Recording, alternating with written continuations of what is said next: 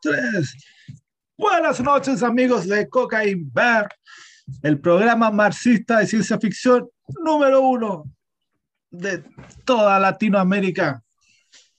El marxismo y la ciencia ficción unidos aquí esta noche, junto a el Lenin Cuturrufo y Trotsky Rojas.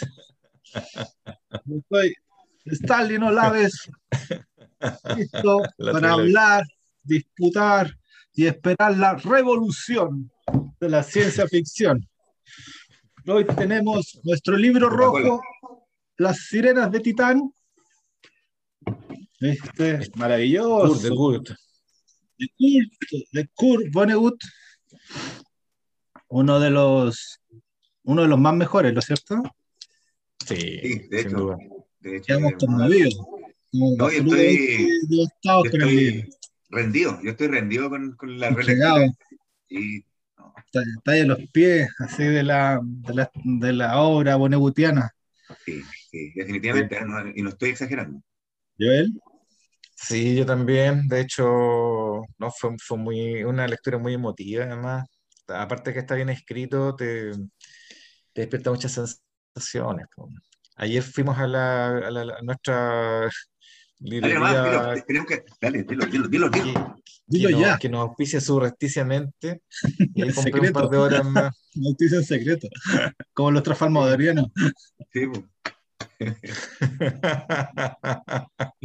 Nos, nos- nos digitan como los claro, los transformadores, efectivamente. Pero a- empecemos, empecemos. Ya estamos, ya empezamos ya. Ya, ya empezamos. No, bueno, eh, entonces, Sirenas de Titán es una novela de ciencia ficción, obviamente. Eh, fue escrita el año, no, fue publicada en 1959. Yo no, no sé cuándo fue- habrá sido escrito un par de años antes, 56, 56, por ahí. sí, en 1956.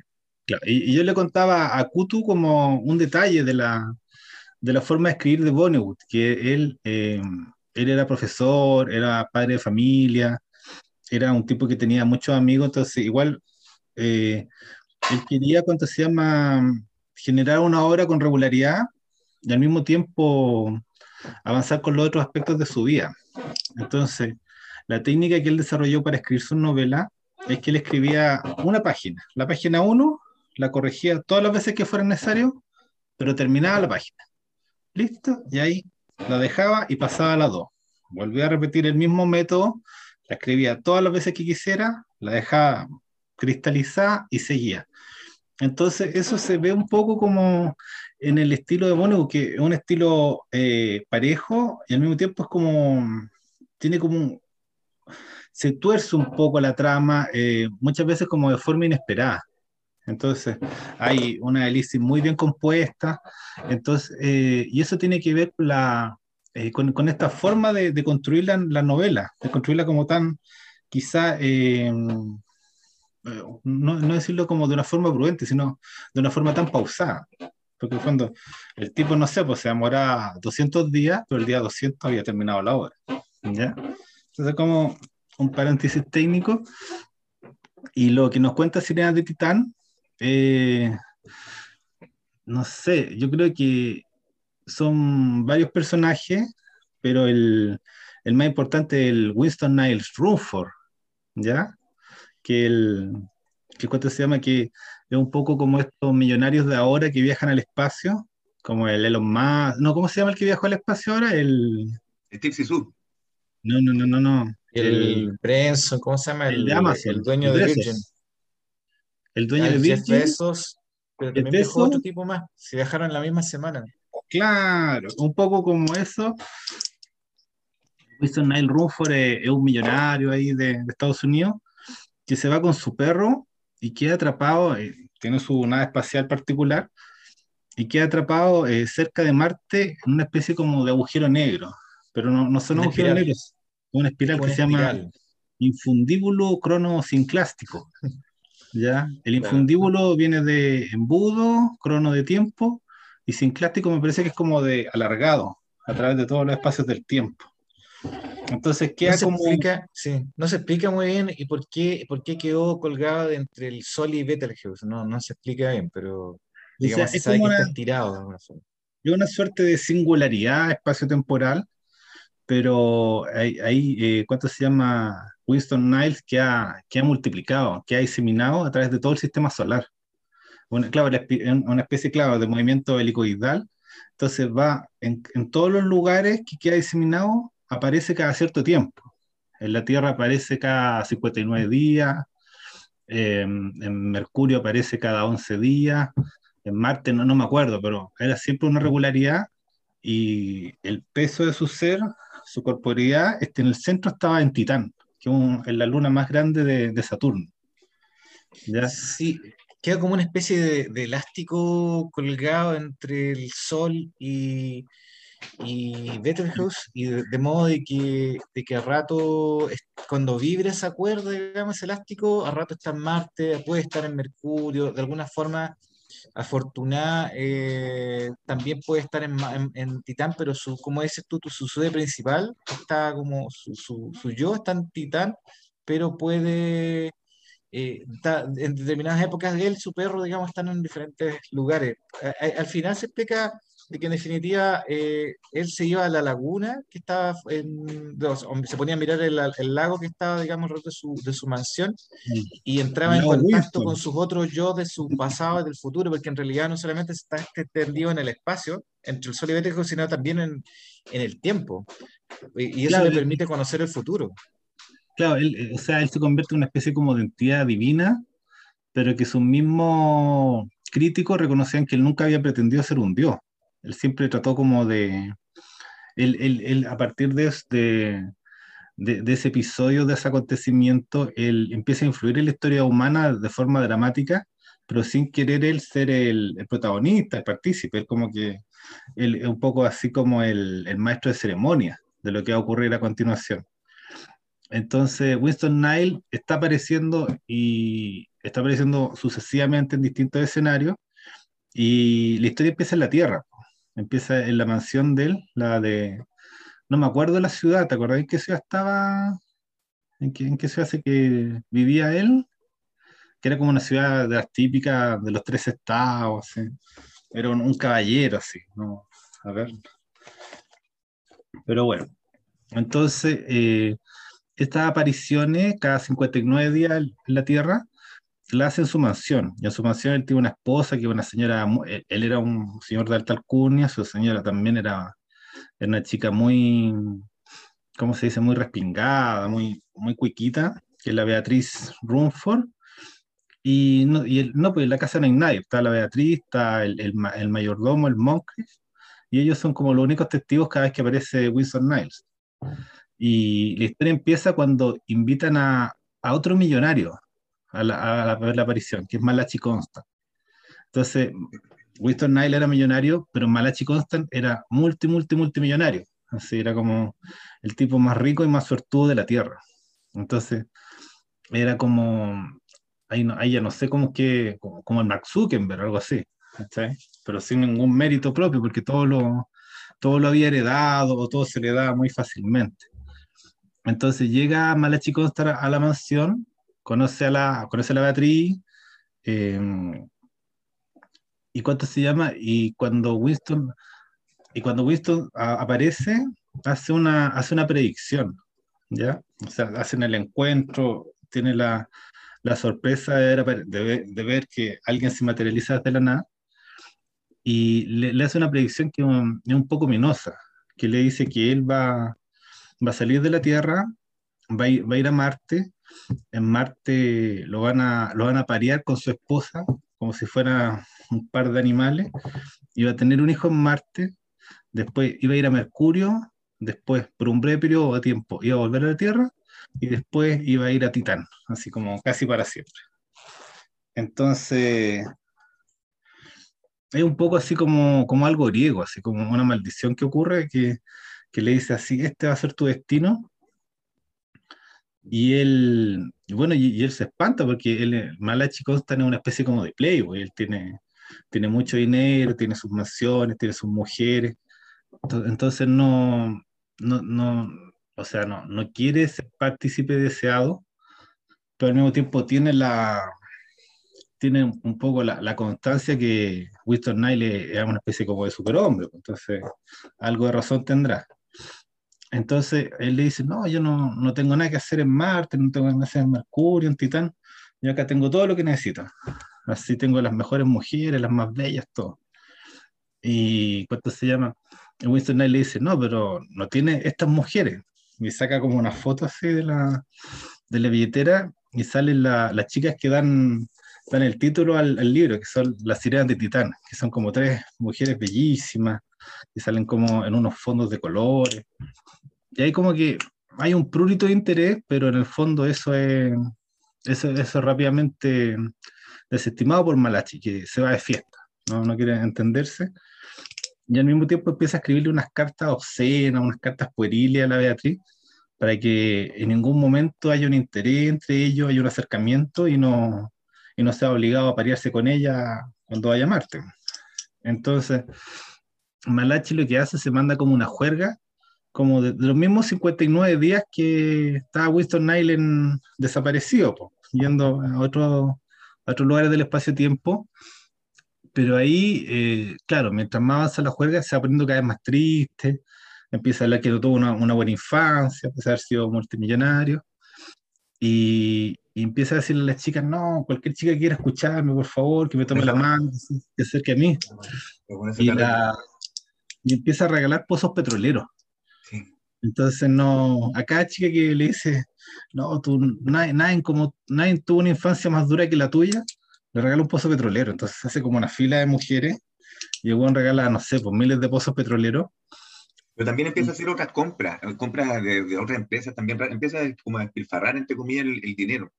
Todo lo Compra que tenía. como una marca de cigarros que después se descubre, eh, Mystic Moon, tabaco, sí. que descubre que deja estériles a los hombres. A todos, a todos, a las hombres, mujeres, a todo el mundo. Y eso le iba a garantizar en el futuro eh, miles de demandas, sí. miles de litigios que... Compresa, que todo el de, de, la, ¿Cómo se llama? Esa como una empresa que hacía muebles que levitaban. claro, como que hace compras absurdas que lo, que le llevan a la quiebra muy rápidamente. claro, y dice, pero ¿cómo nadie iba a comprar estos muebles? Decía, son tan bacanes, y lo iba a tocar así, y, y como le editan la bueno, toca y la se va a la cresta. Así. Y cuando se iba a sentar no se pueden sentar, es muy chistoso, se hace puras tonteras. Pero en paralelo la, la mujer también hace tonteras. Claro, la, la, la, Beatriz lo que hace, eh, compra acciones de la, de la compañía aeroespacial, porque quería tener control de la... porque había como un, co un, cohete en la Tierra que se llamaba La Ballena. Sí. Y ella se gasta como toda la plata del marido en comprar acciones para que para ella no, no, no, no subirse nunca a ese cohete, pues, para mantenerse alejada. Y al mismo tiempo el presidente de Estados Unidos eh, mete a Estados Unidos en la carrera espacial y hay como un juego raro, pero las acciones de la, de la compañía espacial privada se desploman. Entonces Beatriz queda, queda en la ruina, al mismo tiempo que Malachi Constan igual se arruina, entre que regala los pozos petroleros, el, tabaco que deja estéril y todo. Entonces el, tema es que rápidamente los dos se, se arruinan y bueno, pierden un poco de la, o sea, pierden mucho de la, de la soberanía que nos da el dinero. Entonces quedan, quedan ahí ya quedan un poco expuestos. Y entre medio de ahí se nos cuenta, porque lo llama el gerente general de la, de la empresa de, del papá, Opus Magnum. En el fondo, yo me acuerdo claro ahí de, de que el, el Malachi Constant no pierde el dinero, le quedan como 500 millones de dólares. Pero, no, pero el, el, el, el loco se siente se siente pobre por eso, por tener 500 millones de dólares. No, no, y, y, le dicen que después lo va a perder los litigios con, por, la, por el tabaco. Pero es, es, más que nada, son personas que siempre habían tenido todo y de repente no tienen tanto nomás. Eh, y, y, ahí se sienten desamparados.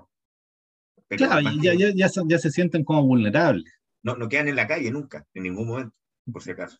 Bueno, no, pero el, el Kai Fer, que es como el gerente general de Opus Magnum, que es la empresa del papá, que, o sea, que le heredó el papá, que era como Bonnie hace como crea como un personaje, esos personajes como soberbios, falsamente soberbios, un tipo que se leía dos libros al día. Entonces, ah, y, ah, y, que había tratado de mantener todo el conocimiento ahí. Causa. Era, era, un egresado de Harvard. Y él, ¿cuánto se llama? Eh, le habían enseñado cuando era joven que él podía ser muy inteligente y podía haber salido de Harvard.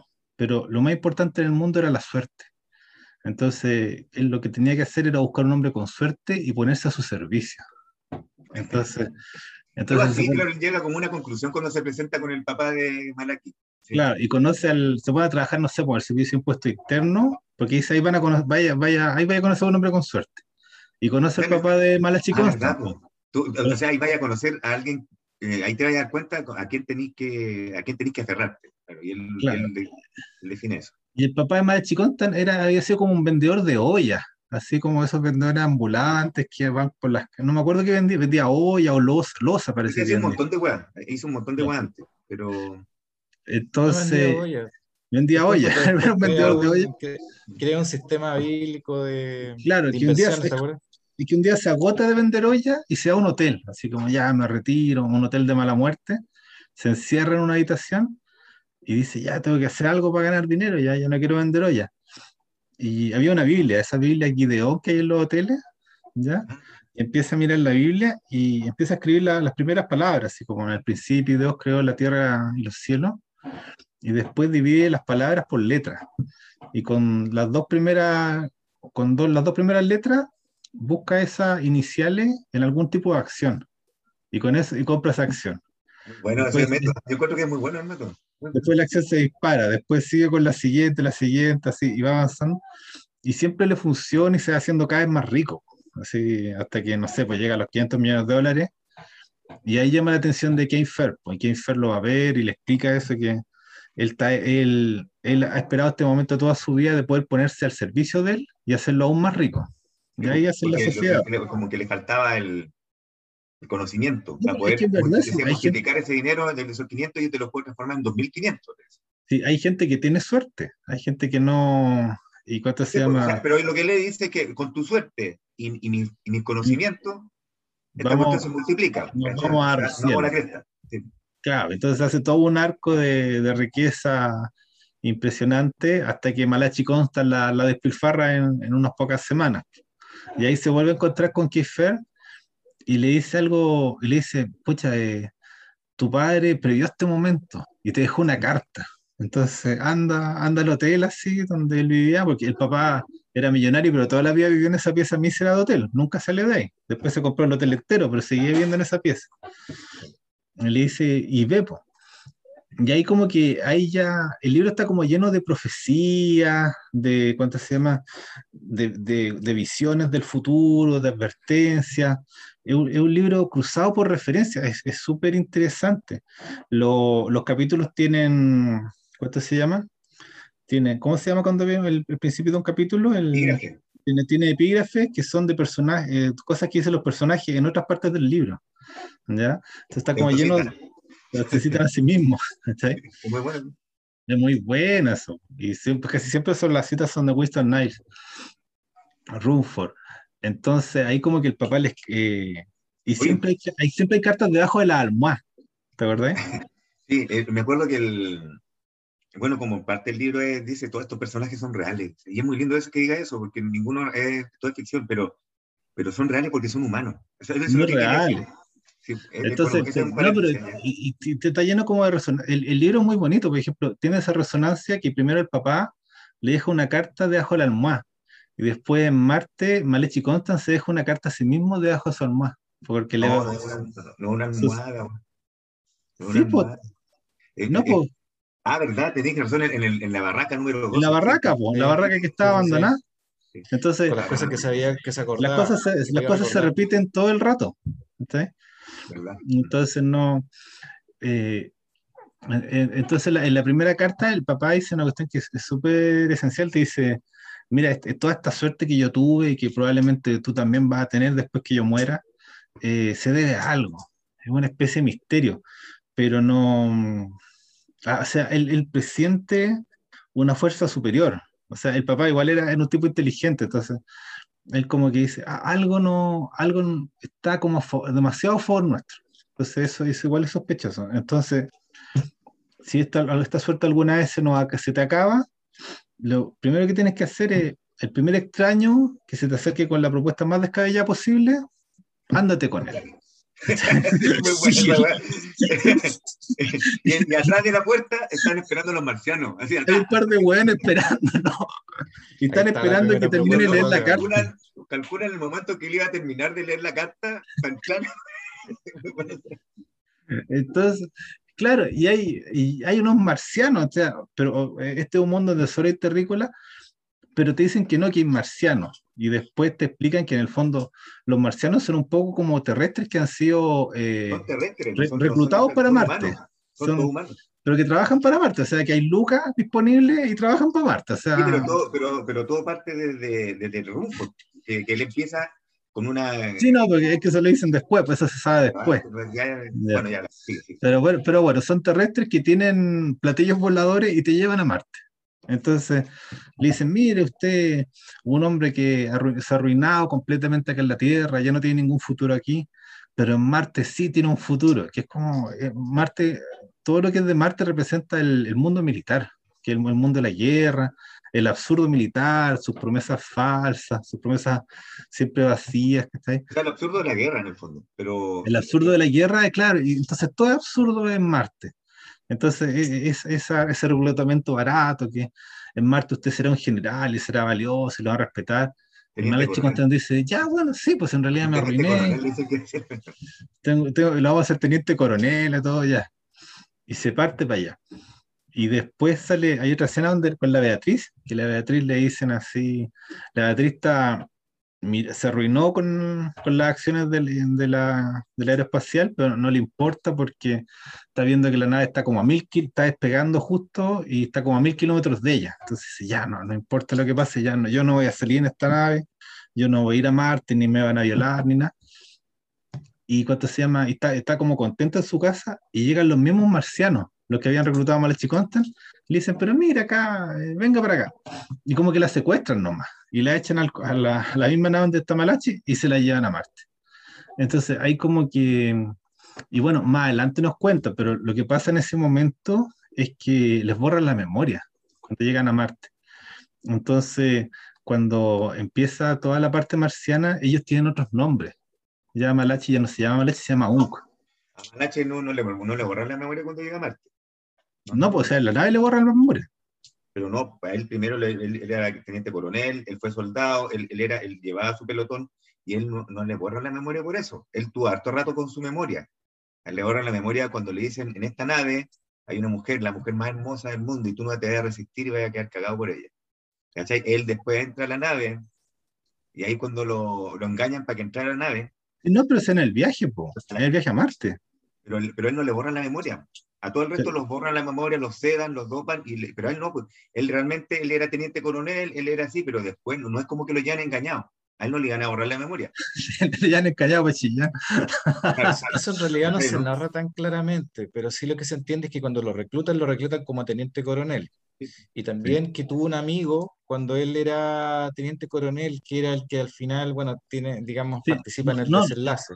Sí, no, lo que Pero pasa con la. sí, no, no lo, que pasa con la memoria. De hecho, él era, él era en la nave, él era el teniente coronel. Él era el que dirigía esa nave cuando, cuando iba en camino a Marte, como sea. Sí, no, pues, pero ahí, ahí le empiezan a hacer el juego, le empiezan a decir, tú eres el teniente coronel, es lo más grande que hay acá. Pero hay una chica y como que un verdadero hombre poseería a esa chica y como que le empiezan a, faltar el respeto ahí ¿Qué mismo. pasa? Y no, pero ¿qué pasa? A él no le llega, el- eh, guárdate, y cuando él hace la cuestión que hace, que que se mete a la pieza, y él para demostrar que él era Maraki Costa, el playboy y toda la cuestión, se va y se pesca la mina, que está aterrorizada y se da, eh, y después se da cuenta lo que hace, él se da cuenta que, que él era, y que era, quién era la persona que, que había violado bá- básicamente, era, era, él se da cuenta que, Era la Beatriz, pues. que era la Beatriz, y él se da cuenta que era un cerdo. ¿Cachai? Porque No, y más encima la, la Beatriz era virgen. Nunca se había acostado dice- con Winston Knight. más adelante, eh, se lo dice Rufus más adelante. No, no, sí, y ahí- sí, Y tampoco te- se da cuenta él que dice eso, pero a lo que voy yo, para que te corté esa parte, es que él queda sin la... Él como se da cuenta de lo horrible que la, la- la persona, el ser humano tan horrible que había sido, él, él, él dice ahí, dice de hecho ahí, pues espérate, te lo voy a, lo voy a buscar, Eh, lo tengo anotado. Este, le dice Ah, que... esa es la. Ya, ya sé cuál que eres tú. La de la 129. Claro, eh, No, no, no, a ver. Mira, A la como lo 126. había anunciado la tripulación, el teniente coronel quedó arruinado para siempre como soldado. Por eso, por eso después quedó arruinado para siempre como soldado, dice. Lo absorbió totalmente la complicada táctica de causar antes menos, antes menos que más dolor. Prueba de su éxito sería la conquista del olvido y la comprensión de la mujer. ¿Cachai, no? Entonces, él queda, mal, no- ya no sirve como soldado. Y por eso lo tiene, le tienen que lavar el cerebro. Porque él ya no quería hacer más dolor, no quería causar más daño. Sí, no, no, sí está bien. Sí, yo lo que te digo, ahí sale en la página anterior, que todo esto ocurrió en el viaje de la Tierra a Marte.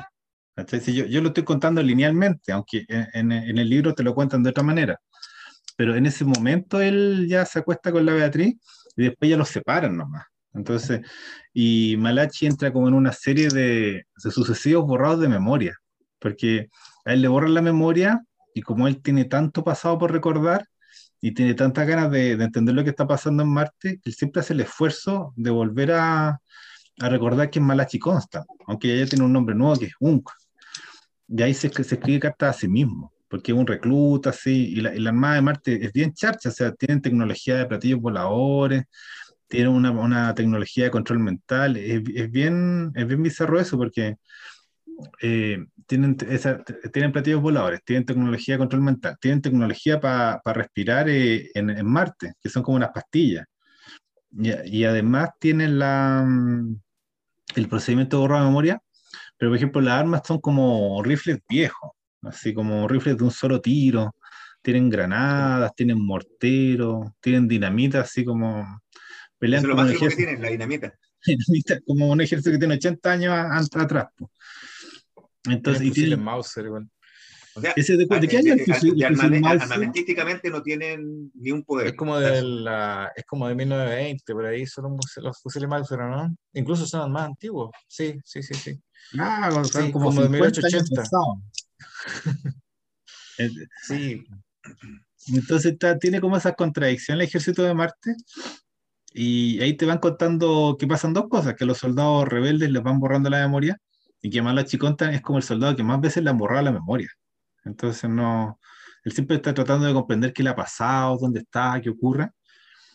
Y toda la, la historia de Marte comienza de forma mucho más dramática, comienza en una ejecución. Están como todos los soldados ahí en una especie como de, de ¿cómo se llama la del Parque O'Higgins? De parada militar, como la elipse. Y hay como, están todos los batallones viendo la ejecución de un solo hombre. Y para ejecutarlo, eh, Malachi, que nosotros todavía no sabemos quién es Malachi, en este tiempo se llama Unk, tiene, ahorca a un, a un hombre con sus propias manos. ¿Ya? Y ese hombre era como el único amigo de, de Malachi en Marte, que era el Stony Stevenson, ¿no? una cuestión así. sí, Tony. Entonces ahí después se nos explica como la jerarquía y resulta que, claro, en Marte básicamente todos son esclavos, porque tienen como una antena y hay dispositivos de control mental. Entonces, si tú no haces lo que el comandante te dice, el comandante tiene como una maquinita en el bolsillo y aprieta los botones y, y te revienta, ¿ya? Así. Entonces, eh, ¿cómo se podría decir? Es, eh, no... Vonnegut avanza un poco como lo que es el absurdo de la guerra, el absurdo de la obediencia y en el fondo que nadie sabe muy bien por qué está peleando. Pero eh, la idea del ejército marciano es hacer una guerra ya en, contra la Tierra. Entonces no, no nos vamos enterando de más detalle y un poco la parte de Marte es el esfuerzo de, de Malachi Slang Un por entender lo que, lo que le está pasando. ¿ya? Y llega ahí a otra escena, a otra carta, po, que es la que, ¿te acuerdas? La, que, ¿cuánto se llama? Que encuentra una carta donde él se explica un poco lo- el mundo donde está viviendo, que dice que este es un mundo donde, lo, donde hay que obedecer a los comandantes, donde hay una verdad, que esa verdad se obtiene a través del dolor. O sea, hay como toda una, ¿te acuerdas de esa parte, Gutu? La de la carta de Marte o no? ¿O no llegaste? La carta de, de- del que se hace a sí mismo es muy linda esa. Que Mm. de hecho es la única filosofía que produjo Marte, esa carta. Claro. Es la- muy buena. Yo, yo noté varias, varias cosas. Es re buena. Y, y la Beatriz, ¿cuánto se A ver si la tenéis, pues para leer un poco. Y la, y la Beatriz era la única poeta que había dado Marte. Sí, también. Sí. Claro, pero son, e- e- eran do- dos seres absolutamente frustrados Y habían, esos dos, los más frustrados de Marte, habían dado al, único filósofo y al único poeta. es muy buena esa cuestión. sí. Entonces, lo primero que dice, ya te voy a decir las cosas que sé. ¿Te acuerdas de la carta? Te voy a decir las cosas que sé. La primera certeza es que si las preguntas no tienen sentido, las respuestas tampoco lo tendrán. Empieza así como con cosas simples, empieza a mencionarle un montón de cuestiones. Entonces le dice, claro, tenéis que hacer una Es como una, una, teoría del conocimiento que él empieza a esbozar, así como conocer en, un mundo donde nadie tiene idea dónde está parado. Claro, y sobre todo que tenéis la, la, amnesia, así como volver a reconstruir el mundo. Eh, claro, cuanto, ah, dice, cuanto mayor es el dolor que consigo soportar, más, más aprendo. Dice. Muy bonito, ¿sabes? ¿no? Ahora el dolor te da miedo, dice pero no aprenderás nada si lo evitas. Bacán esa cuestión. Y cuanto más aprendas, más te alegrarás de soportar el dolor. Eh, pero, puta, ¿qué querés que diga? En el fondo es la verdad. Claro, es como una alegoría de la verdad. Y el... Y, es verdad, pues es una teoría del conocimiento, le está diciendo loco, vaya a aprender, vaya a aprender, si tenéis que aprender, te va a doler lo que aprender porque va en contra de todo lo que tu, tu mundo, y tu mundo es muy reducido. ¿Cachai? Tu mundo es muy reducido y el, y, el universo es inmenso, infinito, y hay de todo. ¿cachai? Y tú mientras más aprendáis, probablemente vayas a sufrir shock, ¿cachai? Shock de, lo que tú todo lo que tú creías antes se, se, desmorona. Y eso causa un dolor, un sufrimiento de, de todo ser humano, creo yo. Y, él le dice, no, pero tú sigue, dale, dale. Aprende, vos, vos, dale. Sí. sí. ¿Cuánto se llama? Hay todo un, hay, hay todo un, eh, esos, esos momentos bonitos que podríamos decir como momentos Bollywood en el libro. De ahí un momento que eh, mientras va leyendo la carta Malachi, dice, qué hombre más valiente escribió esta carta, ah, qué hombre más corajudo. Yo no puedo soportar ese, Yo, no puedo soportar una, una décima del dolor, él dice, del dolor que él ha soportado. Y, y, la carta le diciendo, tienes que ser valiente, tienes que seguirme. Y él dice, yo jamás podría seguirlo, él es un hombre increíble y todo. Y al final sale la firma de, del que hizo la carta, y sale su misma firma. Él, él, él, la había escrito en, otra instancia.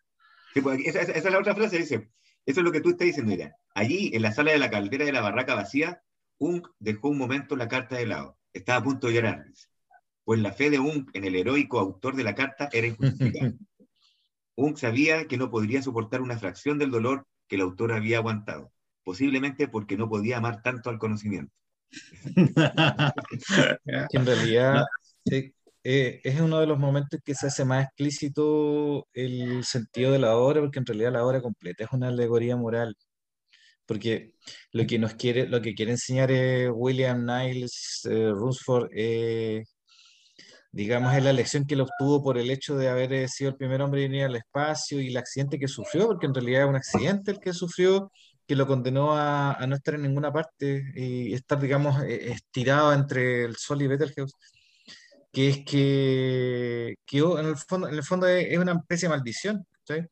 pero él eh, se la ha tomado con la educación que tiene, con el estilo que tiene, se la ha tomado de la forma más eh, inglés, como razonable y articulada posible y ha tratado de sacar provecho de su situación, esperando al momento en que él salga disparado fuera del sistema solar, cuestión que al final, digamos, ocurre. Entonces, eh, y, lo hace usando a su familia y a, personas que son de las más ricas del planeta. O sea, la, la, la, historia empieza con tres millonarios en una mansión y al final son tres personas muy miserables. Los tres son personas que sufren muchísimo durante el curso de la historia. El protagonista eh, pasa por innumerables penurias, la mujer, la millonaria, la que no, la que no hacía nada en la casa, que era la señora del hombre, uno de los hombres más ricos del mundo, termina con dientes de, dientes de oro y tuerta en el Amazonas en algún momento.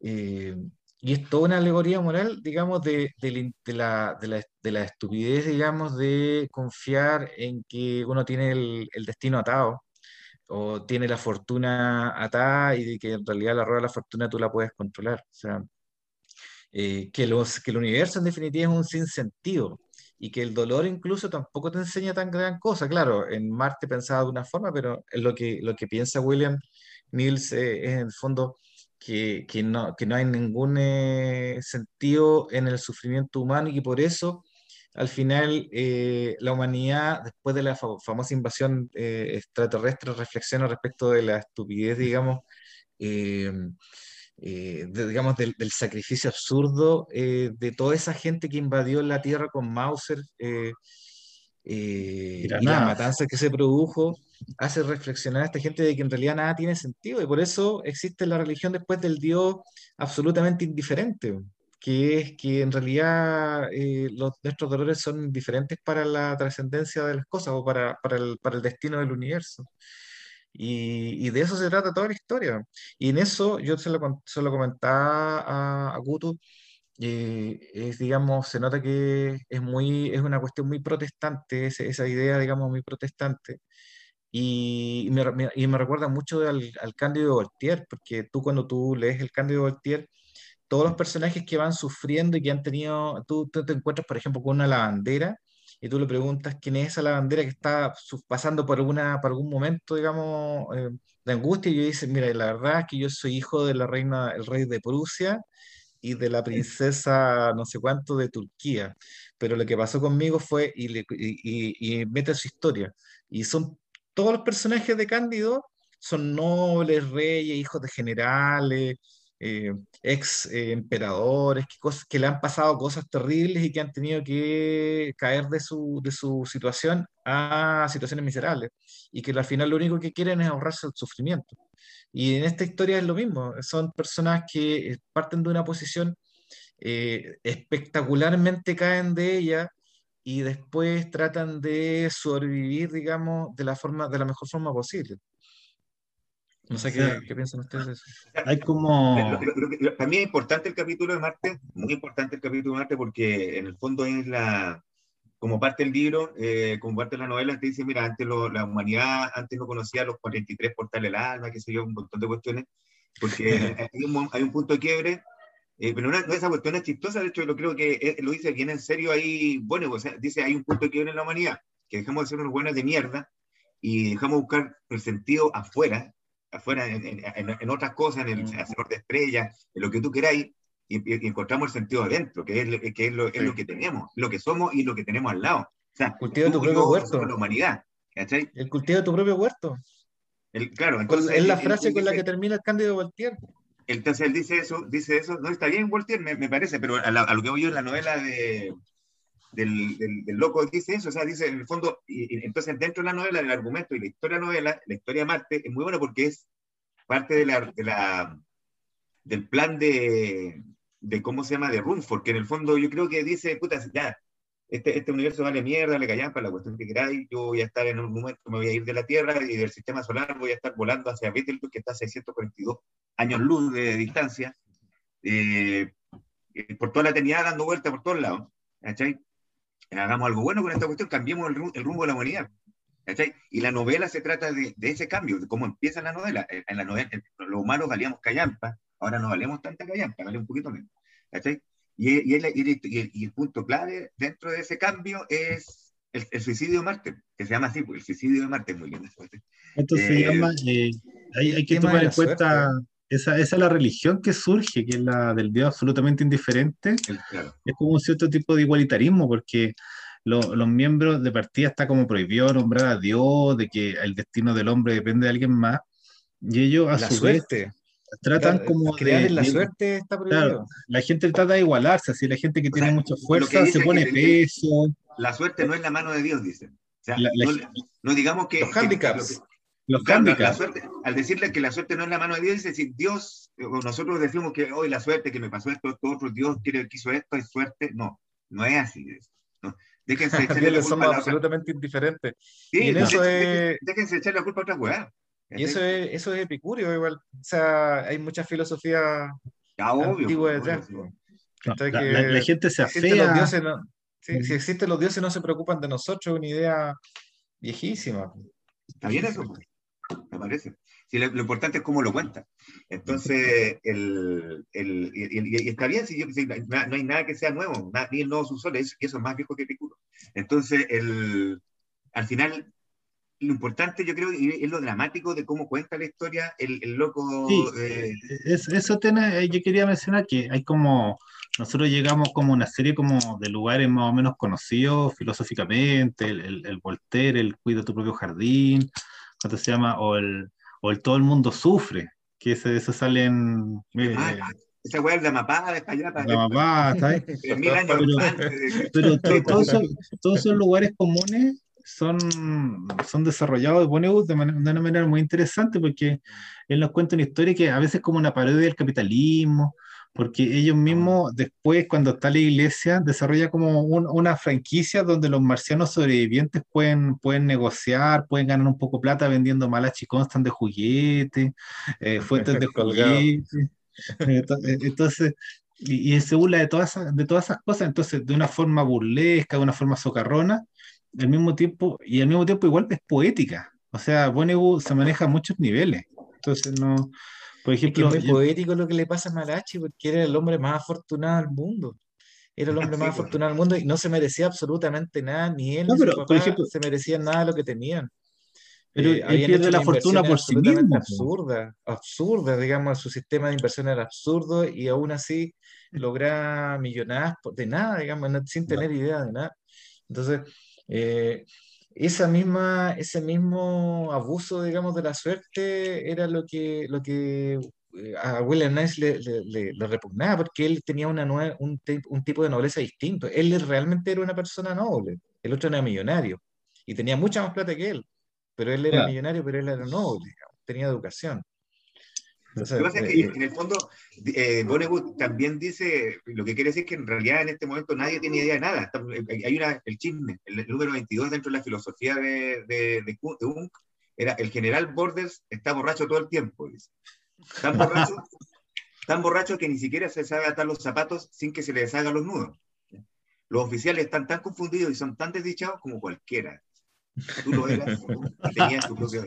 Entonces, en el fondo, para, para él, para dentro, y lo plasma ahí es como eso, como tú decías, no, no tenemos claridad de nada porque no estamos buscando a donde tenemos que buscar nomás. Y, no- y no y- estamos buscando afuera y estamos, y él tiene así una, un mensaje a- al Dios indiferente, súper cuático de o sea, en el fondo dice, dejemos de, de buscar afuera, dejemos de echarle la culpa afuera o dejemos de darle la responsabilidad a algo que, que no O sea, yo, no, como no, no le preocupamos, no le importamos. Anoté eso como del gran ojo, de que la gente siempre está, está funcionando como si un Ay, gran ojo lo estuviera mirando. sí. A ver Sí, si la encuentro. Está como hacia el final. A ver. Ese no. Se me desarma el libro. A ver. Yo porque Sí, cuando aboga por la, no por una salida nihilista, dice, ya está bien, si Dios no existe, pero no, o sea, hagámonos cargo, hagámonos responsables, seamos buenos, seamos buenos con nosotros. Y para eso el sacrificio de Marte. Pues esa era, era la, como, era, como dice Rumford en un momento, dice, esta es la mejor causa, la, mejor causa de una guerra que jamás existió. Sí, ahí la encontré, mira. Dice, los terráqueos se comportaban en todas las ocasiones como si hubiera un gran ojo en el cielo y como si ese gran ojo estuviera ansioso de diversión. Entonces, el gran ojo tenía un hambre glotona de gran teatro. El gran ojo era indiferente a que los espectáculos de la tierra fueran comedia, tragedia, farsa, sátira, atletismo o vodevil. Su exigencia, que al parecer los terráqueos consideraban tan irresistible como la gravedad, era que los espectáculos fueran grandes. Pero la exigencia era tan poderosa que los terráqueos casi no hacían otra cosa que actuar para satisfacerla noche y día, incluso en sus sueños. Entonces, y siempre como jugando con el absurdo y después sale, siempre vuelve la poesía en Bonego. Entonces no. Es un Sí. libro espectacular porque yo, por ejemplo, el, cuando leíamos el 42, que es un libro tan entretenido, de repente no, no carece de esa poesía, ese toque de, de delicadeza, de humanidad. sí. O sea, no. En todo caso, en todo caso eh, William Nails sabe que su teoría, su, su religión tiene una debilidad, pero no se la quiere, no se la quiere decir a sí mismo porque es dolorosa.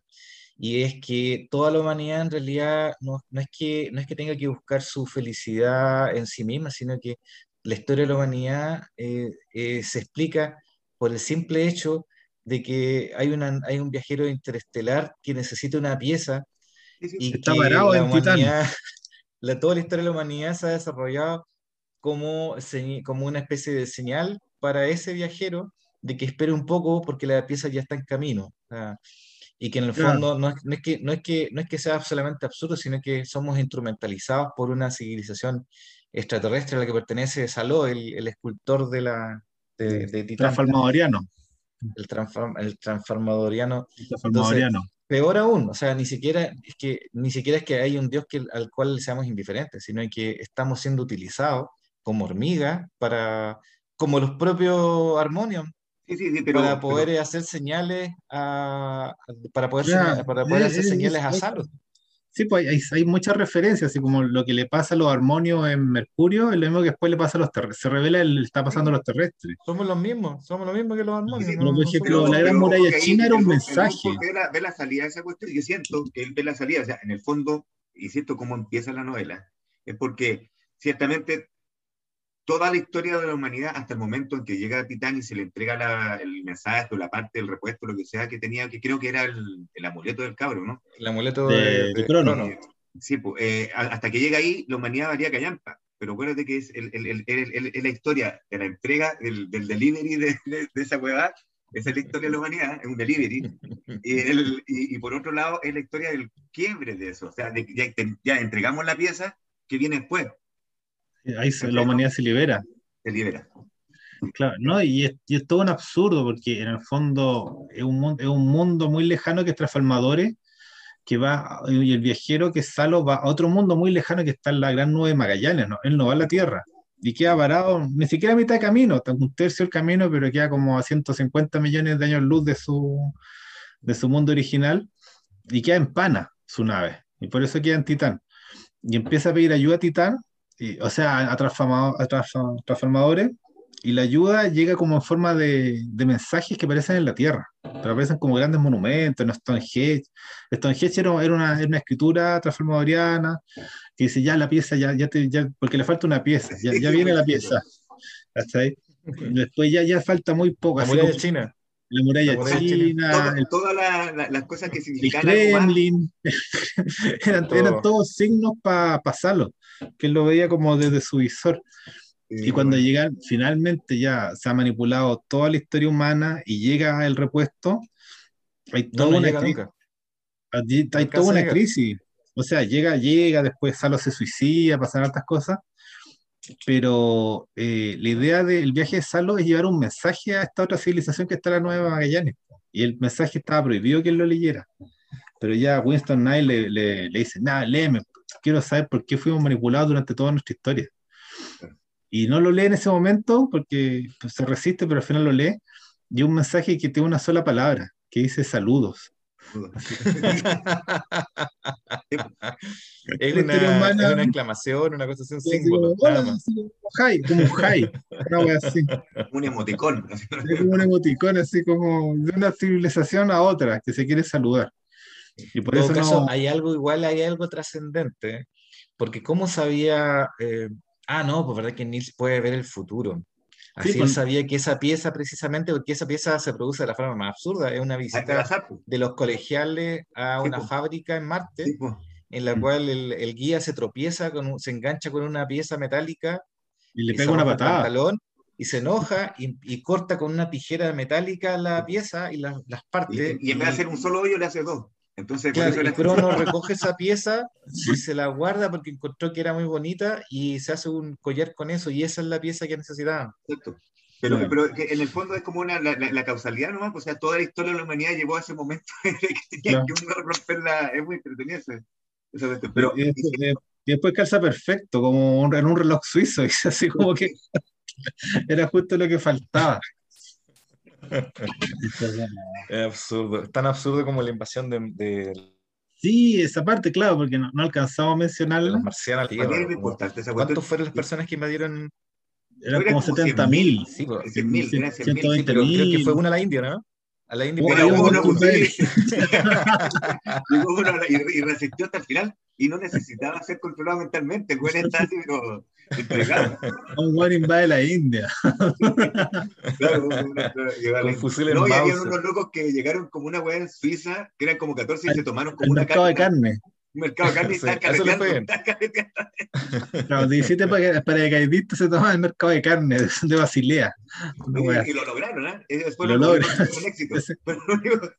Bueno, pero es triste la cuestión porque, en el fondo, ese episodio de la guerra del suicidio de Marte, el, el loco manda, el, parte con la, con la toma de, de- de- de la luna como que te acordás que te mandé esa cuestión y dice, le vamos a hacer probar una, pa- ¿cómo era? Un poco el infierno, ¿cómo? Ah, un pedazo del infierno. como una tonelada de una bomba de una No, tonelada. eran 6 kilos, eran 6 kilos. Le le vamos a hacer probar un poco el infierno. Ay, le tiene una bomba de 6 kilos de vida. La Tierra les dice, responde, obviamente como un buen, como buen imperio, responde co- como Con bombas termonucleares. con bombas termonucleares y dejan la, la luna inhabitable por 10 millones de años. Y el otro los seis así se limpiaron todos los arsenales nucleares porque se quedaron sin ninguna bomba nuclear. ¿eh? Bueno, tiran eso fue bueno. todo. Eso fue Lo- positivo. De hecho, eso es, uno de los resultados de la guerra, porque terminan con toda la. Mandan, Tira. tiran todo, lo- to- toda la, la respuesta de la Tierra es sobredimensionada y exagerada. Tiran tantas bombas que cambian el color del cielo. El, Por un año y medio. pasa de Sí. azul a naranja. Por un año y medio. Tiran tan, tiran, y no, y tan contadas que lo, lo entretenido y eso, tú me decís que a mí no me, cuando yo escribo tonterías me gusta poner números, a vos le gusta- también le gusta poner números y, y creo que tiran un millón quinientas mil bombas termonucleares. Y esa weá hace que.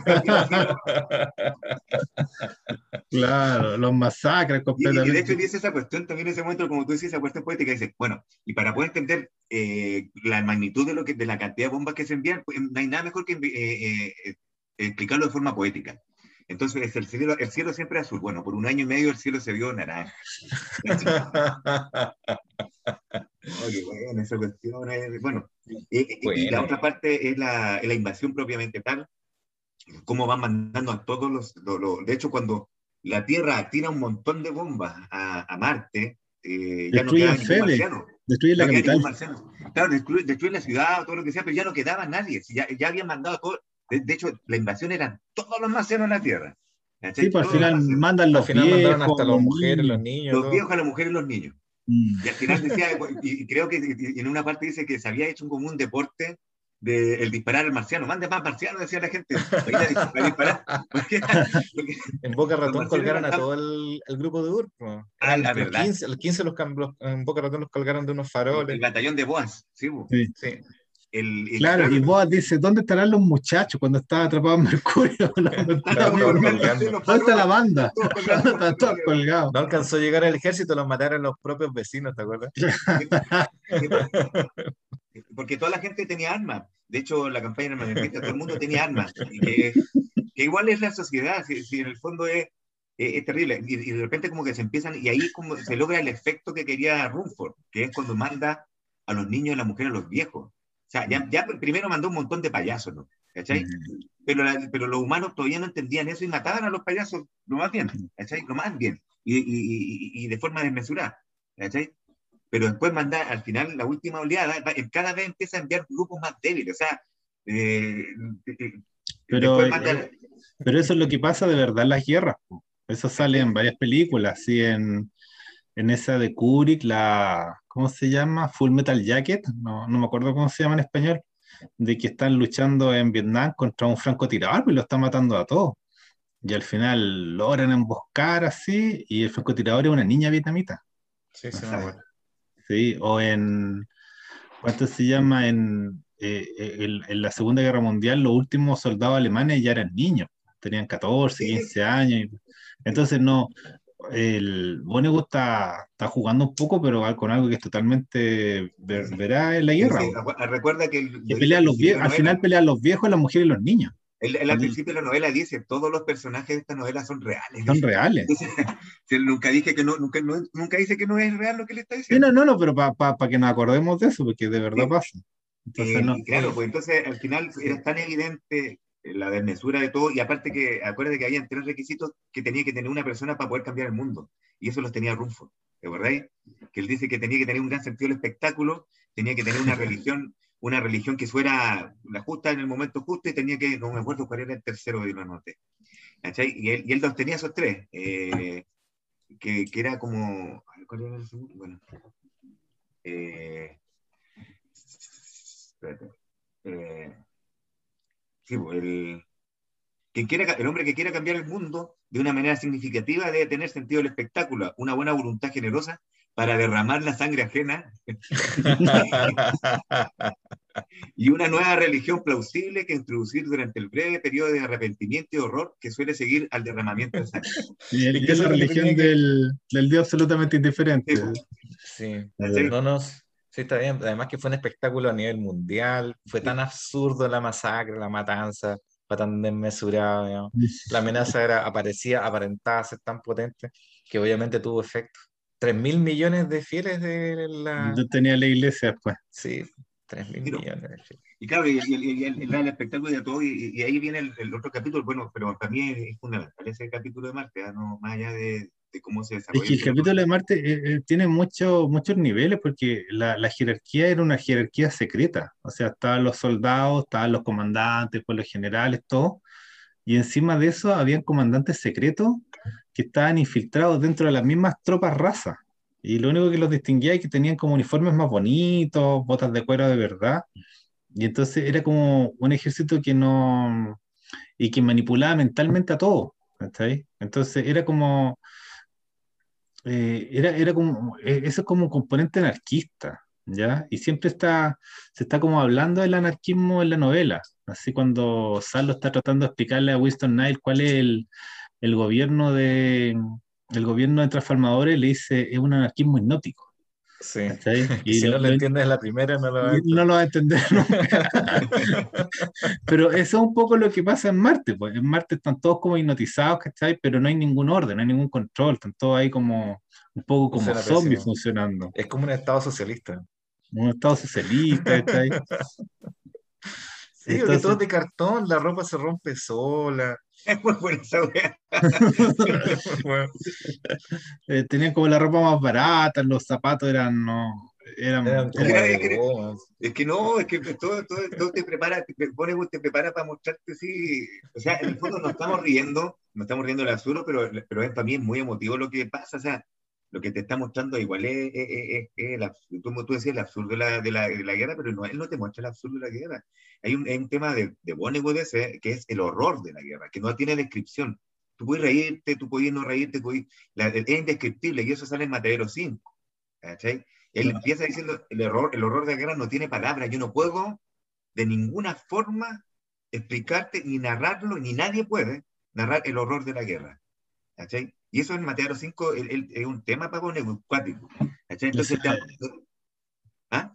que hay como, hay como un- eh, ese horror es como un espacio vacío, entonces como algo que no, no se puede nombrar, entonces pone como que se da la vuelta, anda como en los bordes de- de- del horror, no se mete nunca, y claro, él tira humor, tira absurdo, habla un poco como, como hablan los soldados en las trincheras que están como contándose chistes, Claro. ¿ya? Están como fumando cigarros, hablando estupideces, acordándose de sus pueblos, para no, porque el horror que tienen la- las balas enfrente no, no puede ser mencionado. Exacto. Entonces, toda sentido. la, toda la parte de Bonnewood se juega con eso, un poco como en los recreos. ¿ya? Exacto. El horror. Pero- y el- Me y el- acuerdo la- de esa escultura del hombre de Neandertal, de un niño que miraba eh, un pie humano en una olla, ¿te acuerdas? Algo así. O sea, que Salo había, hacía escultura en, en Titán Sí. para entretenerse, po, porque estuvo mucho tiempo solo. Había una como el descubrimiento de la energía nuclear. Y salía como un científico así como ah, como que, y era una estatua así perfecta casi en todos los sentidos. Y de repente dice, pero tenía una erección grotesca, así como que no. Entonces algo que no, no se habían fijado y se Entonces hay, es como toda esa, esa burla de, de que nosotros tenemos como algo de, de caricatura, así como siempre hay, hay- hay algo en nosotros que no, no termina como de cuajar, así no, la, la imagen seria, formal, no, no, no, no, no logra, no logra llegar a un acabado, así, siempre estamos como incompletos. Entonces, es, es muy bonito cuando llega el Malachi Constant, vuelve a la Tierra y le ponen como un disfraz amarillo, porque quería ser como el, el vagabundo El del espacio. vagabundo del espacio. Un disfraz amarillo con, con signos signo de interrogación. interrogación, como el, como el acertijo de, de Batman. Así. y así se presenta. He sido víctima de, de una serie de accidentes. ¿Cómo era la frase? Como le pasa a todo el mundo. Como, como todo el- que tenía que decir una frase clave. Claro, y dice la frase, pues la frase estaba como escrita en letras de oro en la iglesia. Y, He sido y- víctima de una serie de incidentes. Una cosa Igual- así de y como, a todo, como a todo el mundo le podría ocurrir. Así como. Porque, porque, claro, es que es el, ¿cómo se dice? El anarquismo del que habla, eso, en, en todos los niveles es una sociedad anarquista, po. Entonces, hay una, esa sociedad que sale en Mercurio, de los Harmoniums, ¿se acuerdan? Que Es- es-. Ese episodio de Mercurio también merece que, que Sí, lo refinamos Ah, con... es que está, largo, es tan bueno el libro que no sé por dónde irme. Pero en, en el Mercurio hay uno, hay uno, uno, uno- unos organismos chiquititos, los armonios. En forma de diamante. En forma de diamante, y que ellos no tienen sexo, se, simplemente se descascaran y tienen otro armonio. No sé. Como esporas, así como una. Claro. Y ellos viven de la música. Y la, sonido, la energía mecánica. Y la vibración de. Mercurio es una nota, es una sola nota que dura miles de años y ellos se alimentan de esa nota. Y después llegan Buzz con U en la nave y la nave venía cargada de música. Winston Nile no le había dado ni un arma a los marcianos, pero, hay- hay- Pero todas, las, mucha música. todas las naves tenían mucha música. Sí, sí. Y comida, tenía comidita. y decía, ¿y por qué, tenemos, por qué tenemos que llevar tanta comida? Y si no, el otro decía, pero que si no, ¿cómo van a pelear? Bueno, no van a querer ir. Bueno, si no no van a querer ir. Y, y el, el Bose les pone música a los armonios, porque como que caché que les gusta la música, y como que habían vivido de una sola nota tanto tiempo que los que estaban más cerca como que mueren de éxtasis. Al instante que empiezan a escuchar la música, como que, ya- como que Como se que tantas notas distintas los vuelve, claro. lo- los vuelve locos de placer. Entonces, es un, poco eso, que no... Está, está hablando como que nosotros como seres humanos vivimos como atados a un puro ritmo, que es como, no sé, por el ritmo del trabajo, o el ritmo de, del obedecer, o el de ser manipulado. Entonces, no. Y, y hace como la sugerencia, no, pero hay más cosas, que es, como, que es lo que sale al principio. Si el, el destino de los personajes es absurdo de los protagonistas, pero igual se insinúa que hay, hay un cambio de, de conciencia tras todo lo que hace Winston Nile. po. Así, tras toda la saga. Claro. la historia, en el fondo. Esa es la historia. Claro, porque hay como todo el, como estamos centrados en los protagonistas, siempre ellos están solos y siempre están cada vez más tristes, porque van quedando cada vez más aislados. De hecho, Malachi Contan es feliz cuando vuelve a la Tierra y rápidamente Winston Knight lo, lo expulsa de la Tierra y lo manda a Titán. Y es como que, es como que dice, acá podría vivir, acá estamos bien, acá me quieren. Y, él, y claro, él es el vagón del espacio y Winston dice, no, él es Malachi Constant y Malachi Constant era como, era como el demonio de, ese, de esa religión. Entonces, no, ya Porque, fuera. claro, porque era el hombre más afortunado, digamos. No sé, digamos, y por lo tanto era, era lo odiado, porque la religión, eh, la religión enseñaba, digamos, de que, de que no, nada se debía a la suerte, de que no había que creer en la suerte. Entonces, claro que él representaba el demonio definitivo, Qué- porque qué- qué él entretenido todo lo que tenía había sido en torno a la suerte. En el fondo, el Malachi Constant es el hueón más desafortunado de todos los huevones. pero es Pasa a ser del, pasa a ser del el vagabundo del espacio, el hombre prof- profetizado, pasa a ser el Malachi. Y también es extraño eso porque el mismo personaje que es como una especie de redentor es como el demonio de la misma. Porque tú tenés que entender algo, Malachi Constant nunca fue afortunado, nunca, ni cuando era millonario, ni cuando era playboy, ni nada. Si el no era, no era, no era, no era feliz. Nunca, No, nunca era un hombre, era un hombre vano, era un hombre vacío cuando. Sí, pero- Siempre, te era digo- era un hombre vacío siempre. Pero era millonario, acuérdate Pero, pero eso que tiene, sí, pero él, no- él no te muestra eso, él muestra que él estaba, era un hombre vacío y que tiene un trauma muy fuerte con el papá, y él se acordaba de esa hueá todo el rato. El loco nunca fue feliz, nunca era feliz, de Eh, hecho, no, si, no estoy hablando de que sea el hombre más feliz del mundo, pero él tenía una posición económica que le daba cierta tranquilidad y que él no se merecía. pero, pero que no se merece ninguna cosa. Lo que pasa es que ahí yo creo que hay un error de concepto, porque lo que quiere decir eh, Bonewell es que en realidad el, el dinero no es señal de éxito ni de suerte. entonces, él- él- lo que sí es que para el resto de la humanidad, él era el representante de la suerte y de la felicidad porque él tenía dinero. ¿Cachai? Ujú. Pero en el fondo eh, era un humano, eh, ¿entendí? O sea, y eso es lo que quiere, quiere decir, y por eso Ah, Sí, es como- que él no solamente era millonario y era famoso por eso, sino que también era una especie de playboy de Hollywood. ¿Te acuerdas que se, se- se anunciaba como Malachi Constant de Hollywood? ¿Te acuerdas? Sí, por eso, Y tenía casas por todos lados del mundo, entonces tenía una vida, tenía una vida, digamos, de sobra conocida, se entiende por todo el mundo, porque era una especie de, de playboy internacional.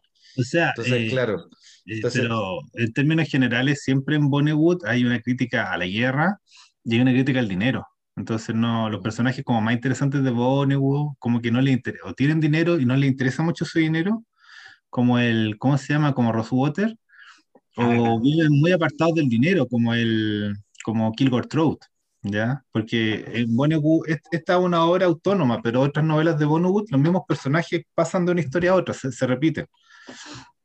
Y bueno, los transformadorianos también se repiten en otros lados. Los transformadorianos igual salen en, otro, en, en Matadero 5.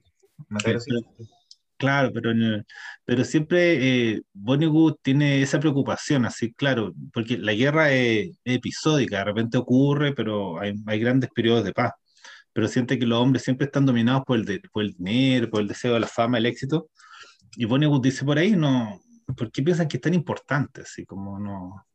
Y, trata un poco de transmitir eso, pero siempre burlándose, nunca, nunca lo quiere hacer de forma seria, no, no quiere. Entonces, Sí. hay, hay como todo un ese episodio en la iglesia cuando eh, eh, tiene como todas las tiendas de los marcianos y, y se burla un poco de eso que les da la concesión a los marcianos, con vendiendo los artículos religiosos y que la gente compra cualquier estupidez, así. Yo creo que el episodio de la pasada por Mercurio eh, es, es fundamental igual, porque ahí se nos enseñan dos cosas, que se puede ser un ser, ser simple como los Harmonium y ser perfectamente feliz, porque los Harmonium no tenían ninguna ambición y eran perfectamente felices con, eh, con una sola nota y después se vuelven locos, digamos, eh, y empiezan a ambicionar, eh, cuando hay más notas disponibles, empiezan a, a migrar hacia donde se encuentra, digamos, la fuente y, eh, y mueren, digamos, pues, de placer, como dices tú, en éxtasis. Pero, pero ellos eran unos seres inconscientes y felices, lo único que les interesaba era el sonido.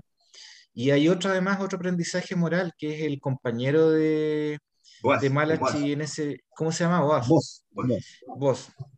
Que él decide, eso lo, lo, lo- lo conversamos con Cuto el otro día y, y lo encontramos muy lindo, él decide quedarse en Mercurio No, pero él no, él no lo decide. Winston lo, lo manipula y lo y le pone, induce, lo induce, le pone claro, mensajes, mensajes, quédate vos, así. pero él lo y piensa que decide los no armonios se lo escribieron. como para, si sabía que los armonios no, no escribían. No, no, Eh, no, sí, los dos piensan eso. Si no, siempre los dos fueron manipulados por Winston Knight, que estaba escondido en las cavernas y cada 11 días le escribía mensajes. Porque el primer mensaje, cuando ellos se están echando de la nave, porque están tratando de salir y le están reventando el casco. Él dice, esto es un test de inteligencia, le escribe, y ahí como que se chantan, así como, no, ya dejemos de romper la nave.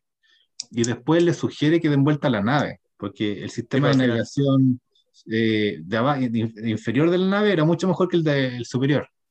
Y Sí, así pero- eran sensibles por Pero debajo. ojo que, ojo que tú decís que puede que haya una, haya una como un empuje del, del Nice, pero el, el Boaz empieza mucho antes ya a cambiar. Eh, En, en el momento en que él se empieza a preguntar solito, ¿por qué estoy acá? ¿Qué- ¿Por qué estoy perdido en el espacio? Y el otro le dice, le apunta con la mouse, le dice, mira, no, le dice, ¿sabes qué? Está bien, rompiste la hueá, no te preocupes, es la mejor que pudiste haber hecho. Y ahí no había ninguna influencia, o sea, aparte de la influencia clara de, del más que los manda a, a Mercurio, él empieza solo a, meditar a- sobre las estupideces que había hecho. Es, El- es que hay, hay, hay todo un tema de, la, del, en- de los personajes con la amistad, ni siquiera tanto con el amor. Todos quieren tener como un amigo, una especie de compañero, alguien que, lo, que esté con ellos. Si ponte Malachi eh, echa de menos a Tony Stevenson, Salo se siente muy amigo de Winston Nile, y Bose al principio se siente muy amigo de Malachi Constant porque dice: Yo con este voy a ir a la tierra y me van a dar los medios carretes, porque este weón más- no, no se siente amigo, sino que lo quiere utilizar para eso. lo quiere manipular, ¿cachai? Sí, lo quiere utilizar. Pero, pero lo que pasa al final es que Boaz tiene una, tiene un aprendizaje Una moral. O sea, Hay no una- es que hay un solamente sea cambio. manipulado, Hay, hay un cambio en él, sí. él, él en definitiva, eh, cuando le rompen el aparatito para manipular eh, a Malachi, eh, se libera un, un poco de su rol de De tirano. controlador de los demás. Claro. Y después al final dice, yo me quedo acá eh, porque no quiero hacerle daño a nadie más. ¿Te acuerdas, no? Él era muy Sí, fuerte es bonita esa parte. dice, Sí. acá estoy seguro que, porque eh, eso igual sale en la parte cuando eh, Malachi vio, la, vio la, a la Beatriz, po, que dice Claro. que el destino, ¿te, te, te acordás de esa parte? ¿La tenéis por ahí anotado, no? La leí, pues, weón. ¿Ya la leíste? Sí, la leí, pues. Tenía que empezar a escuchar más. A ver. Sí, la leí. No, me la leíste a mí, pero no la leíste acá en... No, weón, si se la leí recién. A ver. Dice, como lo había anunciado la tripulación, el teniente coronel quedó arruinado para siempre como soldado. Lo absorbió totalmente la complicada, ¿viste? Es- esa es. Sí. Y también te puse, el teniente coronel comprendió por primera vez lo que la mayoría de la gente nunca comprende, que no solo era una víctima, parece que no lo había leído. Ah, ya, ya, la ya, leí. pero ya, ya, bien, yo. Perdón, di perdón. Perdón, perdón, perdón, o sea, perdón, o sea, perdone, perdón. Ya. Pero ya, ¿viste, weón? Ya, Ya, dilo. teniente, está bien, está bien. ya. Pero léelo, léelo. El teniente coronel comprendió por primera vez lo que la mayoría de la gente nunca comprende, que no solo era una víctima de la tumultuosa fortuna, sino también uno de sus más crueles agentes. Al conocerlo tiempo atrás, la mujer lo había mirado como un cerdo. Ahora él probaba sin duda que era un cerdo. Ent- Entonces, eso le pega a vos también. Vos siente que está haciendo daño, o sea, en, la, en posibilidad de estar con otro y tener un cierto poder sobre ellos, ya va a hacer daño. Entonces ahí con los armón dice, acá por lo menos no, no le va a hacer daño a nadie. Y se resiente un poco de todo el daño que hizo, porque él era Pero un Le puede de dar hecho- felicidad a los bichos. De hecho, de hecho lo que el, el- el loco, el, el, el Malaki Constant, cuando le desarma la- el aparatito, le dice, ahora, ahora no voy a poder hacerle más daño a la gente, ya, con, con tu aparato que siempre haces daño. Y, él- y ahí empieza como, y él dice, puta, lo quería matar en un momento, tiene la oportunidad de matarlo, y dice, puta, aquí puedo matar a Malaki, pero después dice, puta, en realidad estoy solo, no, es mejor tener un compadre que, que tener... Mm. que- y ahí Mm. empieza a cambiar el weón. Claro, ahí, ahí se fue. Ahí, ahí me recuerda un poco eh, esa gente que, eh, no sé, pues llega a la, media, a la mediana edad, deja de relacionarse un poco con la gente y se empieza a relacionar con sus mascotas, con sus perros, con sus gatos, y desarrolla relaciones más, más armónicas, así, porque ya no, ya no hay la posibilidad de, de cierta tiranía, ¿cachai? De, de abusar un poco del otro, y, y en esas relaciones encuentran, encuentran el sentido como casi hasta el final, yo creo, ¿no? Y después, la otra parte que, que hay que mencionar es como la de Titán, que es como la parte más bonita del libro, cuando todos llegan a Titán y Winston Nile no muere, pero desaparece porque hay una, hay una tormenta solar que destruye su, su infundíbulo en el sistema solar. O sea, como que lo corta porque él llega hasta Betelgeuse. Pero la, la tormenta es tan grande que lo saca del sistema solar. Él ya no, no va a estar más acá, no lo van a ver más. Y más encima, Big Winston siempre andaba con su perro, el Kazak. Y, la, y como decía, si el universo fuera justo, fuera benévolo, lo hubiera, lo hubiera lanzado al espacio junto con su perro. Pero no, no es benévolo y lo lanza solo. Entonces el perro sale primero, desaparece, y él se queda como con la cadena vacía. Ahí, Sí, ese gesto es muy lindo. Queda con la, con la, con la cadena en la mano. Claro, tiene como todas esas pequeñas poesías, pone, y él, él dice así como, bueno, para decirlo de una forma un poco breve, adiós, dice. Y, ahí- y se muere, y ahí desaparece así. Y hay como toda una catarsis, porque después Salo se mata, se, suicida también, desarma. se desarma, y ellos, se, ellos como familia se digregan así. Crono se va con los pájaros, ¿cómo se llaman los pájaros? Los Azulejo. los azulejos, los azulejos de Titán. La Beatriz se va al castillo, que era un castillo, la del Taj Mahal. y el otro se va como, se convierte como en un viejo Adán y anda en pelota, así por Titán. Entonces ellos mismos se disgregan, entonces, y, y, ¿cuánto se llama? Y es la soledad de, de esa familia desunida que está en, en un, bueno, no, en, en la luna, en la luna de, de Saturno, porque es como, es que es tan grande como un planeta. Entonces toda, toda esa parte es muy bonita porque ahí ya da como una elipsis y pasan 30 años ya están todos viejos. po. Entonces decía, había como todo el interés de parte de Malachi Constant de arreglar a Salo para que pudiera llevar al joven Crono a, a la Tierra.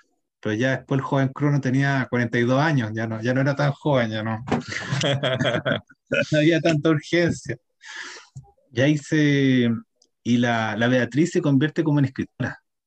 Está todo el día en el, en el palacio escribiendo, un poco refutando a Winston Knight, po, porque Winston Knight dice que siempre el destino humano fue manipulado y no, y no, y no había nada que hacer al respecto, porque, o sea, poco menos que antes que los seres humanos existían, la, mani- la manipulación ya había comenzado, porque los Sí, transformadores ya estaban tratando de, de mandarle el repuesto a Salo. Eh, y cuánto se llama, y la Beatriz encuentra no, no una refutación, se encuentra, no encuentra una especie como de excepción. Dice ya, no importa que, que el destino humano sea manipulado, lo importante es que nosotros queramos a las personas que están cerca, que es como la, la parte más bonita del libro, no, no, no me acuerdo cómo lo dice, ¿verdad?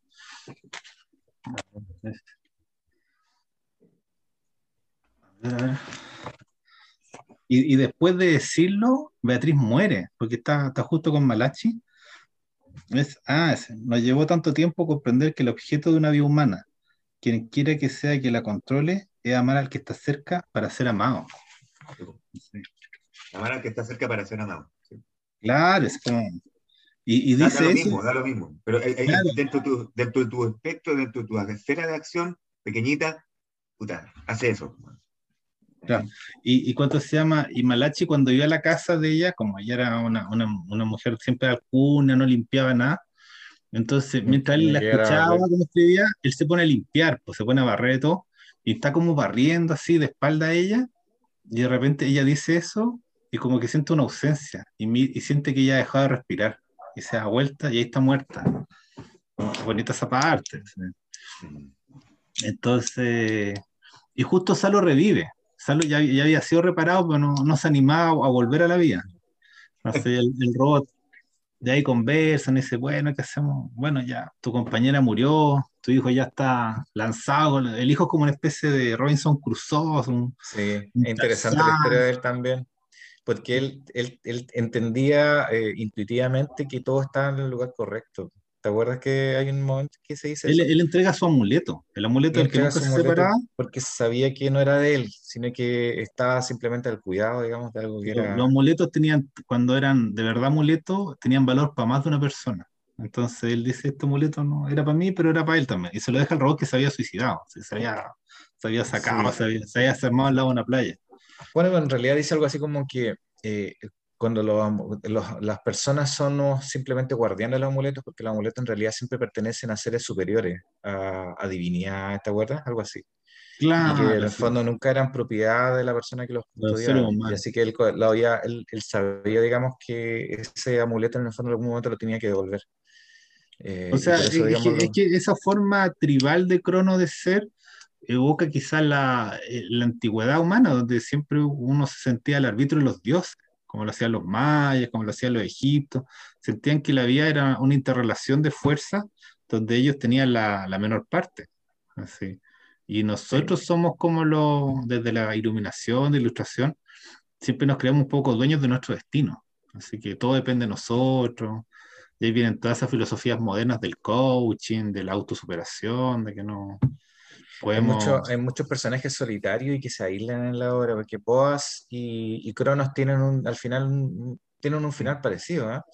Eh, hay una parte muy bonita cuando Cronos se, se- se acerca eh, a la isla y grita, gracias papá y mamá por darme la vida, y después desaparece, ¿de acuerdo?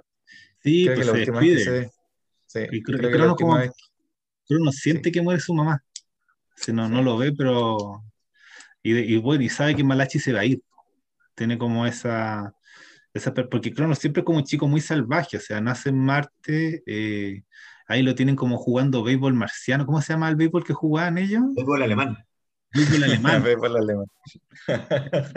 Después lo mandan a la Tierra y cae en el Amazonas, queda atrapado como tres años, no me acuerdo. Les cambia el color de la piel porque comen una raíz. Es como el único alimento que hay en el Amazonas, una raíz, y son como café. Y la la, Beatriz, la tribu, claro, claro, y la Beatriz pierde los dientes. sí, en Y el después, accidente. claro, y después cuando tienen plata, cuando están, tienen la tienda, Winston sugiere que se ponga dentadura de oro. Así, Sí. entonces. Y Una broma, y- claro, una y pare- broma de Winston. claro, y parecía una reina gitana, dice. Ahí quedó tuerta también. Quedó tuerta, era una tuerta con dentadura de oro. Y era una mujer súper quick. Es que Winston igual, o sea, todos en, en algún momento se sienten juguetes del destino, pero nadie más que Winston. Porque él ni siquiera se estuvo con su mujer y la soledad es como la más grande. Porque Estaba algún- atrapado en una, en una, especie de elástico que en cualquier momento lo disparaba, disparaba fuera de la... No, pues y dicen que iba a estar siempre, solar. sí. Él, él no, no iba a seguir en la Tierra, pero iba a seguir siempre y siempre solo porque había perdido hasta su Mm. perro. Sí. No, es, es- es terrible. Y el final final es cuando, bueno, eh, como Mal- Malachi sea, Salo le dice, pucha, ya voy a seguir mi viaje, pero te dejo en la Tierra, si me queda la pasadita, me, me queda cerca, no, no me demoro nada. Y el viaje a la Tierra lo hacen como entre horas, ¿cachai? Y dice, ya, ¿dónde te dejo? Te dejo en Florida, así, porque lo deja con plata. Lo- la ropa, había la plata de Winston Nile en el palacio, así que ya tenéis como 3 mil Tres dólares. mil dólares. Te dejo Mm. Florida ahí para que juegues con los altejos con unos viejitos y todo. Y el otro dice, no, déjame en Indianápolis. ¿Ya? Y Indianápolis es donde vivía po. Sí, pues, Es como, por- es como, es como un chiste interno. sí, ¿ya? sí, él es de ahí, él es de ahí. ¿Ves ahí? Entonces, y le dice, ¿por qué Indianápolis? No, porque ahí yo supe que fue el primer lugar donde colgaron a un blanco por, por golpear a un indio, por matar a un indio. No, no Sí. me acuerdo. Entonces me parece como un lugar decente. Y lo deja como a las 3 de la mañana, en invierno, con la nieve, y le espera en una estación, en, un- en una parada de micro. Le dice, ya, en 10 minutos más viene tu micro. Y ahí eh, Malachi se empieza a morir de frío, pero Salo en el viaje le había hecho una, una indu- inducción hipnótica, para que no, para que no muriera. Ahí de nuevo está el, el tema de hipnosis, po, de la anarquía hipnótica, para que no muriera el total desencanto. Y él cuando está muriendo ve que baja otra nave, y es la nave donde está su amigo, el Stony Stevenson. Tony. Y se lleva le al paraíso. Llegaba al paraíso y va triste, está esperando. Y ahí cuenta se llama, ¿y por qué me está pasando esto? No sé, pues alguien, el- hay alguien ahí arriba le, le agrada mucho. Alguien le agrada mucho cómo, cómo empieza. sí. ¿Cómo empieza? Ahí, bueno. Es lindo, el lindo final y triste, ¿eh? súper triste. Pero Súper bonito. triste, pero es muy lindo la obra, es muy lindo. El, ah, Me acuérdate, encantó. me está acordando de un detalle que era del universo, como que la energía que movía las naves de los salvadorianos se llama la, la voluntad La universo de, de llegar a Ya, ser. Bolus. La La voluntad de llegar a ser. ser. llegar a Sí. ser, la voluntad del universo de llegar a ser. De la Hay, nada. hay varios, hay varios eh, clics, así, no sé, pues, eh, hay, hay varios datos que después vuelven a salir en la saga del 42. Así sale, Sí. igual le llega como atrapado 200 mil años, así, Sí. y el robot de ellos queda como atrapado millones de años. Y, y el humor de, de Vonnegut, o sea, el Douglas Adams creo que está muy influido por el humor de Vonnegut. Sí, le debe. Mucho. Yo, yo he hecho un poco de menos la poética que hay en hay- bueno, en el tercer la- libro hay, hay- hay unos, eh, eh, unos capítulos muy lindos eh, del- de, la, de la guía electrotopista en el tercero. Eh, cuando está solo por Prefect, eh, no, no, no, perdón, Arthur Dent, está solo. Fue muy, muy lindo esa parte cuando se queda solo él. Pero bueno, y- sí, pues hay, que tratar de volver a Vonnegut, aunque no. Hay uno que es de una universidad súper charcha, así que los estudiantes no, no aprenden nada y es como unos buenos infiltrados. Esa es la pianola, creo que se llama. ah, pues sí, la pianola. Esa está, esa está en la librería, por si acá, la pianola. La pianola está. Sí. Claro, porque estábamos hablando, así, yo, yo incluso invité a Leo para Cine de Titán y me dice que no lo tengo, pídelo, es que no llega, me dijo, porque está en inglés nomás. Eh, él lee en inglés y todo, pero me dijo no, no va a alcanzar a llegar, entonces no, no me puedo comprometer. Entonces, pero el, es, es- es complicado el tema porque este libro no, tú no, tú no, nadie- lo tuvieron que leer así en PDF nomás, Sí, yo lo O limpié. sea, yo te lo había prestado a ti cuando me lo leí la primera vez. pero no, tú no lo tenías, No, pues no lo tengo. nunca, pero nunca fue reeditado. No sé, no, pero no, no, no lo he encontrado. O no lo he buscado lo suficiente, creo yo. Yo creo que fue reeditado alguna, en alguna ocasión. ¿Cómo va a estar ahí? No sé, pero está, ¿Cómo va está Matadero esa 5, la está única y payasada, primera? está, está Matadero 5, está payasada, está la pianola. No sé si hay otro, habrá otros de Vonnegut por ahí. O sea, yo tengo. Payasadas. Sí, pues. Las payasadas sí las compramos ayer. La compré ayer. Sí, pues. Pero digo, está payasada, está la pianola, está Matadero 5. O sea, ¿cuánto vale este libro entonces? La primera y única Como tenés tú, así como lo tenés tú, te doy 3 lucas. No, no, así, así lo compré, weón.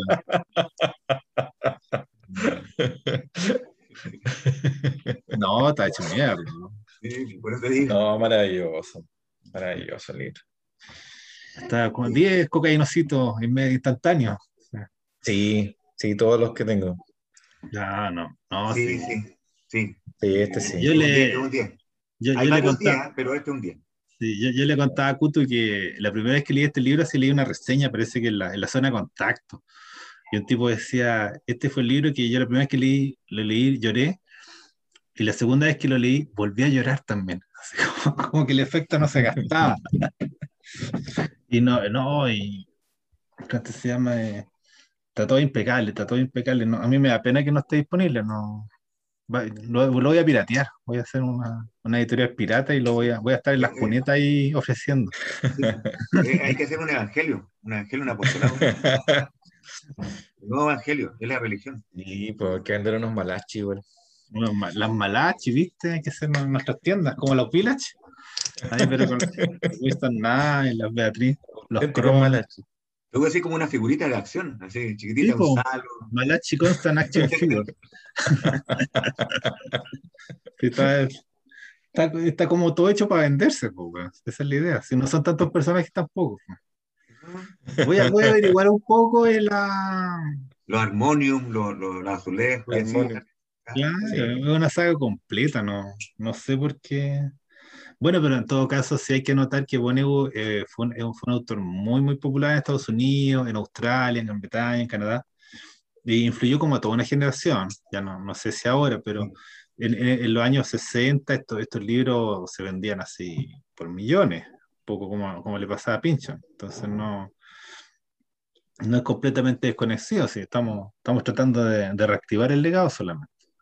Pero no es que en su momento haya pasado desapercibido. ¿Ya? Claro. Entonces, eso, pues compañero, eh, tenemos sesión el próximo lunes Ojalá. Con- No tengo problema. Vamos con Valis. con Vale. No, si yo no, o sea, tuve problemas este lunes, pero si no me toca a mí, yo repaso Vale rápidamente y listo. si no- Ah, la saga de Ama Caballo Fat. Y claro, y toca a Joel. entonces. Sí, sí, sí, yo y veo. después, Kutu, ¿con qué va?